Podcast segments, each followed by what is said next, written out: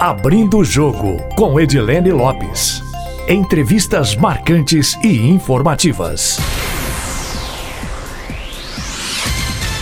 Abrindo o jogo de hoje é com o deputado federal mineiro Lafayette Andrada, que é do Republicanos. Deputado, muito obrigada por aceitar nosso convite para participar do podcast Abrindo o Jogo. Ah, bom dia, Edilene. Bom dia a todos vocês da Itatiaia. Para mim é uma alegria conversar com todos vocês. Deputado, a gente já conhece a trajetória do senhor, o senhor tem uma família de trajetória política, mas a gente tem a tradição aqui no Abrindo o Jogo de um entrevistado contar a trajetória dele. Conta pra gente qual é a formação do senhor, como é que o senhor entrou na política, qual é a tradição de política da família do senhor? Eu sou advogado, formado em Direito pela Universidade Federal de Juiz de Fora. Fui vereador duas vezes, deputado estadual três vezes, fui secretário de Estado e estou no meu primeiro mandato como deputado federal mas venho de uma família que, né, que milita na política há muitos anos. Meu pai foi deputado federal por 10 mandatos, o pai dele também foi presidente da Câmara. É uma família que está exercendo atividade política aí há quase 200 anos. E aí, naturalmente, eu também, né, crescendo e vivendo nesse ambiente da política, me ingressei na política e hoje estou aqui em Brasília como deputado federal por Minas Gerais. Essa foi a minha trajetória em breves palavras. Deputado, infelizmente o senhor perdeu o pai do senhor recentemente, deputado Bonifácio Andrada, que eu também conheci, entrevistei por diversas vezes. O deputado Bonifácio Andrada, ele foi o deputado que mais teve mandatos no Brasil? De fato? É, ele, é de fato, ele, de, de, trajetória política, sim. Ele foi deputado federal dez mandatos consecutivos, mas antes disso ele foi quatro mandatos de deputado estadual e foi um mandato de vereador. E, e, e, um mandato que ele foi secretário de Estado. Ele tem 60 anos de vida pública. Ele, na história do país, nem no Pedro II teve tanto tempo, né, tanta longevidade na atividade pública como ele. A família do senhor tem uma tradição na política, além do senhor hoje que é político. Quem mais na família do senhor também ocupa cargos eletivos que passaram por eleições no Brasil? É, eu tenho é, um sobrinho né, que é deputado estadual, Dorgal Andrada, aí na Assembleia Legislativa de Minas Gerais, né, atualmente. Mas tem um irmão que já foi deputado estadual, um outro irmão que já foi prefeito. A família realmente está exercendo política há muito tempo. Né? Meu pai era deputado, falecido, o irmão dele foi deputado também, meu avô. É, a família toda sempre militou na atividade política. O senhor fala disso abertamente, sempre falou com muito orgulho. Agora tem muita gente que é crítico das famílias que têm muitos políticos ou que estão há muitos anos no poder. Como é que o senhor vê esse debate amplo? É, porque existem duas formas de fazer política. O que a gente percebe é que hoje a atividade política como um todo, hoje tem tido muita crítica pela população mais pela, pelo por conta dos maus políticos. Né? Aí há um pouco de confusão. A política séria, a, a sã política, como dizia lá o velho patriarca da independência, a sã política, que é filha da moral e da razão, essa deve permanecer. E é essa que nós cultivamos. Né? E graças a Deus estamos sempre sendo reconhecidos e reconduzidos pelo voto popular, pela vontade do povo, a novos mandatos é um reconhecimento que mostra que estamos trabalhando de maneira séria, de maneira honesta, como deve ser a boa política. O que, que mudou na vida do senhor da disputa é, da Prefeitura de Belo Horizonte para cá ao longo desses últimos meses? Por que, que o senhor decidiu se candidatar e esse processo altera de que forma a trajetória do senhor? Foi um aprendizado, né? Decidi candidatar porque o meu partido achava importante ter um, um candidato nas principais capitais, como de fato teve, e nos lançamos à disputa. É, não alcançamos êxito, não fomos eleitos, retorno então para a Câmara Federal ao meu mandato que eu já tinha conquistado já dois anos atrás. É, toda eleição é um processo de aprendizado, é uma experiência. Isso é bom, isso traz experiência para a nossa vida, né, faz a gente refletir e tudo é um aprendizado. E todo aprendizado sempre é positivo. Chegou-se a ventilar no começo que poderia ter havido algum atrito, atrito entre o deputado estadual Mauro Tramonte, que a princípio seria o candidato, e depois entre o senhor. O Mauro Tramonte negou o senhor também. Não teve animosidade nenhuma. Hoje, tudo normal. Não, nunca houve. Né? O Maltramonte é meu amigo, meu companheiro. É, o partido desejava que ele fosse o candidato, inclusive eu. Todos nós gostaríamos que ele fosse candidato. Ele é um deputado que teve 500 mil votos, é uma grande liderança política. Ocorre que ele, por motivos familiares, motivos pessoais, decidiu não se candidatar. Em ele decidindo por conta própria não se candidatar, aí o partido buscou um novo nome que recaiu sobre mim. Deputado, já na candidatura para a Prefeitura de Belo Horizonte, o senhor demonstrou em diversas ocasiões um alinhamento com o presidente da República, Jair Bolsonaro. E agora é cogitada a possibilidade de o senhor ser ministro do presidente Jair Bolsonaro. Essa possibilidade é em que nível? Esse anúncio do ministro, que pode ser do Republicanos, deve sair quando? Como é que é essa história toda? É, o, o presidente Bolsonaro, né, a articulação política né, do, do, Palácio do Planalto, do governo, vem conversando com o Partido Republicano desde o final do ano passado, logo depois das eleições né, municipais.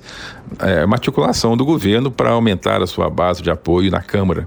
E nessas conversações ficou estabelecido que será dado ao Partido Republicano, que é o meu partido, uma vaga de ministro. Nós teremos um assento na esplanada dos ministros ministérios.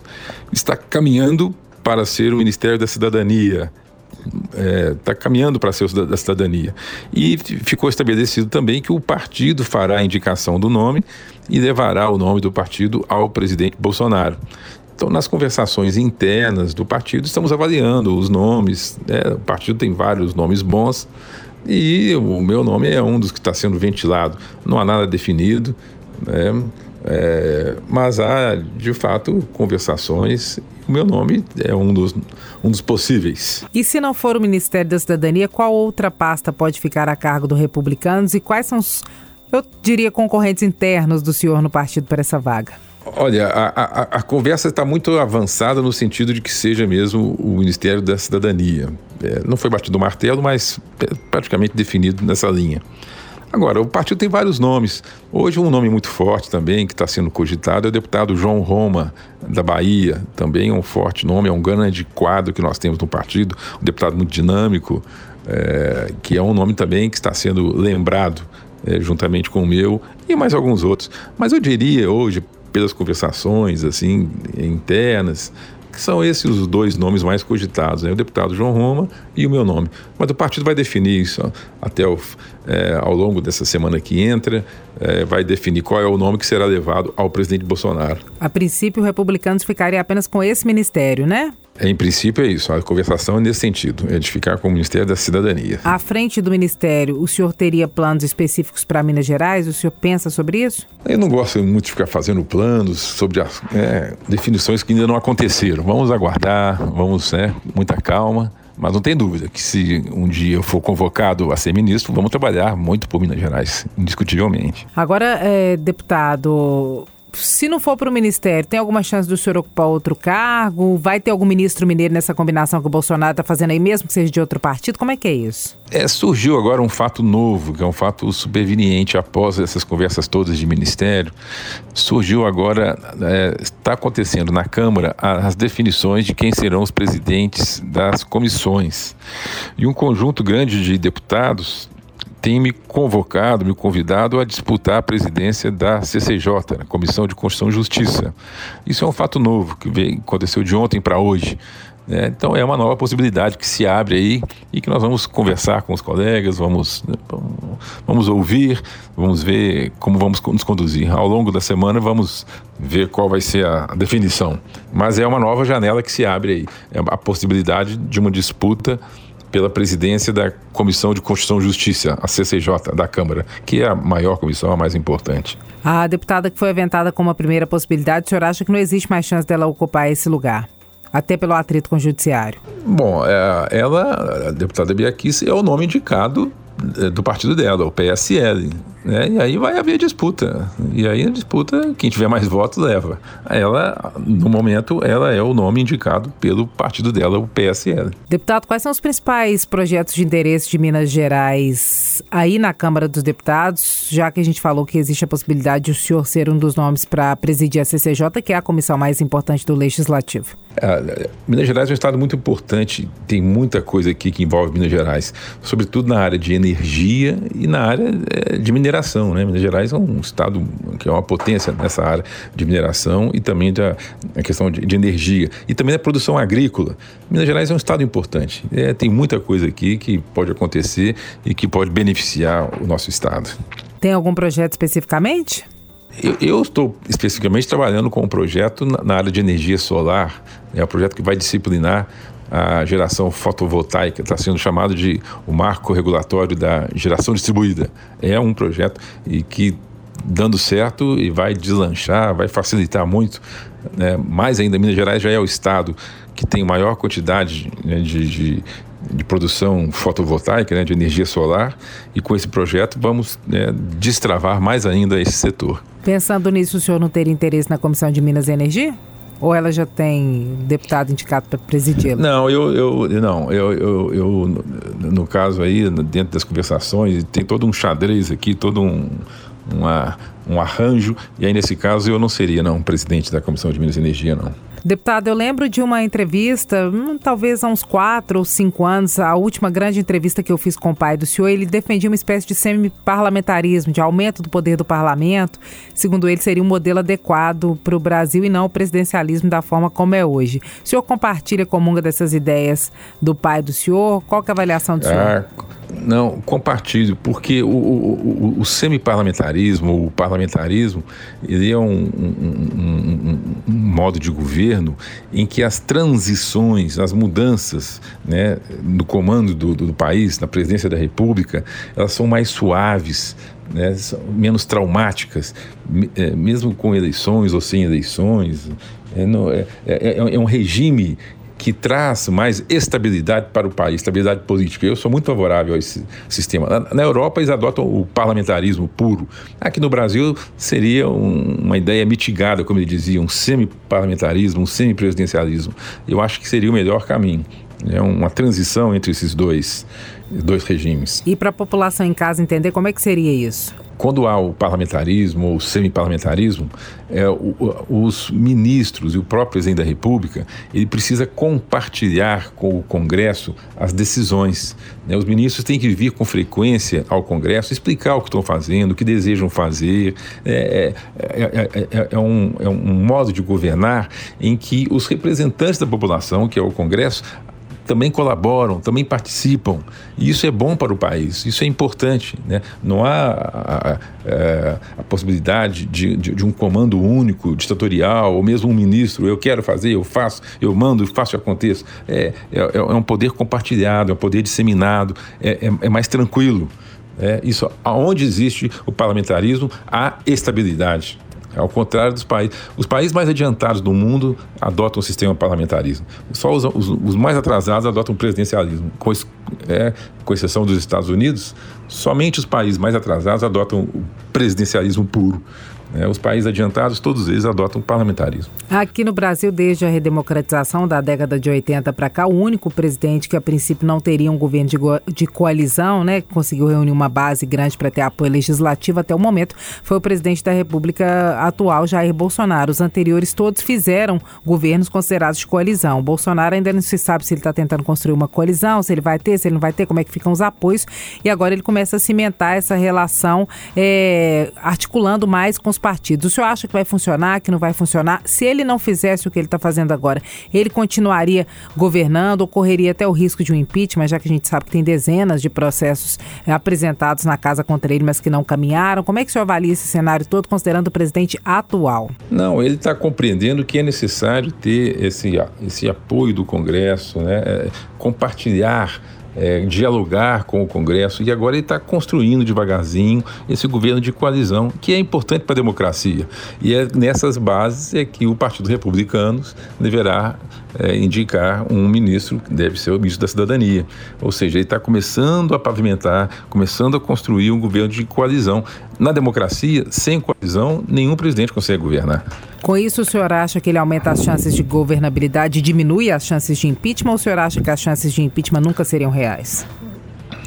Ah, não há ambiente aqui em Brasília hoje para impeachment, mas de fato ele fazendo uma coalizão, ele aumentando né, a sua, a sua influência e, o seu diálogo com o Congresso reduz ainda mais qualquer hipótese de impeachment. Mas hoje, devo dizer, não há nenhum clima de impeachment em Brasília. Presidente Jair Bolsonaro é um presidente polêmico, um presidente de polarização. O senhor, que não é um deputado polêmico, quando foi candidato à Prefeitura de Belo Horizonte, fez questão de mostrar um alinhamento é, com a política de Jair Bolsonaro. O senhor dizia naquele momento o quê? No que, que o senhor está alinhado com ele, no que, que o senhor, em definitivo, não está? Não, eu, eu me alinho com as ideias, com a postura do governo dele, é um governo que tem uma postura liberal na, na economia, né, de destravar a economia. E isso eu bato palmas, aplauso, eu acho que esse é o caminho que nós devemos adotar. Agora, ele tem o um estilo pessoal dele, modo de falar, modo de conversar, de se comunicar. Aí é, uma, é, um estilo pessoal dele, que aí sim é um estilo polêmico, que não é o meu, o meu temperamento, é o temperamento dele, mas é uma coisa pessoal do temperamento dele. Agora, eu me coaduno, eu apoio integralmente as ideias do governo. Né? O, o Ministério das Minas e Energia está fazendo um ótimo trabalho, o Ministério da Economia lutando apesar da pandemia, né? o Ministério de Infraestrutura. O, o país está caminhando, uma pena da pandemia, mas o governo está caminhando bem e eu apoio esse governo. Com a pandemia, o senhor acha que o governo federal lidou bem ou nem tanto? Olha, o governo federal fez o que podia, né? O Supremo decidiu que, que era competência dos estados e, sobretudo, dos municípios tomar as principais decisões. Então, o governo federal ficou de mãos atadas, fez o que podia fazer, mandou recursos para os municípios para que eles pudessem trabalhar e enfrentar a pandemia. Deputado, na negociação do Republicanos, é, entra apenas a articulação por cargos ou vocês têm alguma política que seja prioritária que vocês querem que o governo adote, que devam defendê-la dentro do Executivo? Não, nós defendemos a retomada da economia. Nós achamos que é importante é, a retomada do desenvolvimento, achamos importante aprovar as reformas aqui na Câmara. Temos a reforma tributária, a reforma administrativa. Temos muito o que fazer, arregaçar as mangas, trabalhar para retomar o desenvolvimento. Esse que é o nosso principal papel hoje. Das grandes pautas nacionais aí, o que, que senhor acha que sai esse ano ou até no primeiro semestre ainda, que o governo consegue emplacar? Não, eu acho que vai iniciar agora o debate da reforma administrativa e da reforma tributária. Eu acho que essas duas agora vão deslanchar, né? Vão efetivamente os debates vão começar. O senhor, na, eu fiz as lives né, com os candidatos à Prefeitura de Belo Horizonte, também fiz uma live com o senhor, e eu lembro que num dos dias da live, o senhor teve uma live anteriormente com um deputado federal, que é um deputado monarquista. É, o senhor defende alguma ideia ou alguma ferramenta ou algo que era usado na época da monarquia ou não? O senhor acha que isso é totalmente ultrapassado? Os países que são monárquicos hoje, como é que funciona? Qual não, é a opinião o, do senhor sobre isso? Não, o, o, o, o, período da monarquia no Brasil foi o período em que o Brasil mais cresceu, mais se desenvolveu. Naquele tempo adotávamos o sistema parlamentarista. Eu sou muito favorável ao parlamentarismo. E se nós pegarmos né, o, período é, da, da monarquia no Brasil, os grandes projetos de desenvolvimento que hoje, muitos deles que estão sendo realizados hoje, já eram tratados naquela época. O período da monarquia no Brasil foi um período de grande desenvolvimento. Então, eh, ferramentas institucionais daquela época podem ser perfeitamente adotadas nos dias atuais, sobretudo é, o parlamentarismo. E aí, no caso do Brasil, acho que precisávamos adaptar para um, esse semi-parlamentarismo. É muito positivo para o país. Como é que o senhor avalia as novas presidências das casas do Legislativo em, em Brasília o comando do Congresso? Não, fiquei satisfeito com o resultado final. É, no Senado, nosso senador Rodrigo Pacheco, nosso amigo, é um, um grande parlamentar, e para Minas é muito bom, é o cargo máximo no Congresso Nacional. E na Câmara, é, o, o, novo presidente Arthur Lira é um deputado, é um, é um deputado alinhado com o, com o governo, isso é bom, né? isso distensiona. Né? O tensionamento entre o Congresso e o governo não é positivo. E com isso, agora, acredito que teremos esse distensionamento, teremos esse abrandamento, e acho que isso vai facilitar as pautas importantes para o país. As pautas para Minas Gerais no Senado, que podem ser as primeiras com Rodrigo Pacheco ocupando a presidência da casa, quais o senhor acha que sejam? Talvez TRF6? É, temos que. O, o, presidente do Senado vai ter que conversar com os líderes, né? Não é ele sozinho quem define. Lá o Senado é o Senado do Brasil, né? Mas é lógico que ele vai ter um carinho especial com Minas Gerais. E aí ele vai discutir, vai debater com os líderes e vai naturalmente discutir, conversar com o governador Zema, quais são as pautas de maior importância para o governador, para ele tentar acelerar lá no Senado. Para 2022, o Republicanos pensa em adotar qual caminho, tanto para o governo de Minas quanto para o governo federal? Vai ter candidato próprio? Já tem algum nome? Fica com Zema? Fica com Calil? 2022 está muito longe. tem muita água para passar debaixo da ponte. A gente adota aqui o, o sistema de a cada dia a sua dor. Então vamos trabalhar com o que temos hoje e deixa o futuro para quando o futuro chegar. Deputado, vamos para um bate-bola rapidinho? Pois não. Fim da pandemia. É a nossa grande torcida.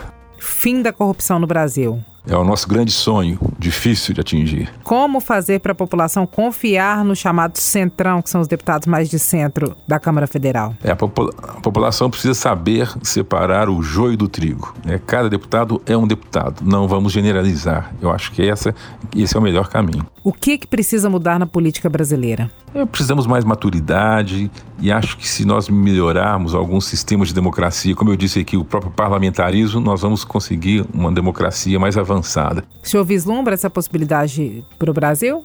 Sempre há essa possibilidade, né? Isso compete ao Congresso decidir. É uma discussão antiga, mas que está sempre presente. O deputado Bonifácio Andrada hum, é, se recuperou da Covid-19, mas ele chegou até a Covid-19. O senhor acha que isso pode ter contribuído para debilitá-lo? E como que o senhor, se o senhor acredita nisso, como é que o senhor se sente vendo a pandemia lastrar no Brasil, como alastrou, fazendo vítimas em várias famílias brasileiras? É, lamentavelmente ele foi vítima da Covid, né? Ele pegou a, a Covid, teve que ser internado em função dela, acabou conseguindo superá-la, mas foi necessário eh, ser entubado e é já uma pessoa de idade, tinha 90 anos e acabou trazendo outras complicações que ele não conseguiu superar. É lamentável, né? A Covid está aí, é uma realidade, precisamos nos cuidar porque ela de fato existe. Então temos que ficar atentos e ter muita atenção para não perdermos nossos entes queridos. Na polêmica das vacinas, o senhor acha que o Brasil e os estados de forma geral poderiam ter lidado melhor com isso, agilizando Olha, esse processo? Que... E o é, que, não, que o senhor tamo, pode fazer como parlamentar também? Não, temos que. Eu, eu, sou a favor da vacina, temos que lutar para termos a vacina o mais rápido possível, mas é, não é fácil porque os países que produzem a vacina, na verdade, eles não têm interesse também, eles, têm, eles primeiro eles querem imunizar os seus, os seus habitantes, para depois é, exportarem a vacina. Então, é, é, há uma dificuldade também em conseguir vacina do exterior. Nós temos que tentar desenvolver a nossa e produzir a nossa o mais rápido possível. E qualquer uma que chegar será sempre bem-vinda. Chegando vacina, Chegando tá bom, né, qualquer né, vacina qualquer vacina que chegar, vamos utilizá-la. É importantíssimo. Adep, o senhor tocou num ponto importante dos países estarem produzindo as próprias vacinas. Aqui no Brasil, apesar da gente ter uma dificuldade de importação de insumos também, já que outros países do mundo estão consumindo insumos para poder fazer a, a, vacina, como é que o senhor avalia é, o andamento da produção, as iniciativas no Butantan, na Fiocruz e aqui na FUNED, que foi criticada por não ter tomado um protagonismo? Não, é, é, temos que continuar. Isso aí será uma luta permanente. Essa é, é, uma doença, esse vírus está aí e não vai acabar. Então nós temos que incentivar a que nossos institutos produzam a nossa vacina. O, o Butantan, a Fiocruz, também o Instituto Vital Brasil também está perseguindo uma vacina. Temos que correr atrás e tentar achar uma vacina nossa, porque essa vacina vai ter que acontecer todos os anos, na verdade. Vai ter que entrar no nosso calendário de vacinação, como acontece com a vacina da gripe todos os anos, a vacina da poliomielite. Essa vacina vai ter que ser anual. Então temos que produzir a nossa vacina. E o senhor acha que a FUNED já tinha que ter entrado nessa? Está um pouquinho atrasada como alguns parlamentares Acho que ela deve entrar, não? Mesmo que, não, mesmo que seja atrasado, vamos entrar. Ela tem é, profissionais de altíssimo gabarito, de altíssima competência. Vamos entrar também. É, tem pesquisadores aí de altíssima qualidade. Vamos lutar também para fazer a vacina mineira. Deputado, muito obrigada pela entrevista, pela disponibilidade, o carinho do senhor de sempre, viu? Eu que agradeço a todos vocês da Tatiaia, a todos os seus ouvintes. Muito obrigado. Estamos à disposição. Um abraço, Dep. Desculpa todos os contratempos Forte tecnológicos. Abraço. Tá? Tá, obrigado um tudo de bom. Falou, tchau. Nosso agradecimento também aos nossos ouvintes que acompanham o podcast Abrindo o Jogo. Quem quiser enviar sugestões pode fazê-lo pelo e-mail edilenelopes.com.br ou também pelo meu Instagram, arroba repórter Edilene Lopes. Uma ótima semana para vocês. Abrindo o Jogo, com Edilene Lopes. Entrevistas marcantes e informativas.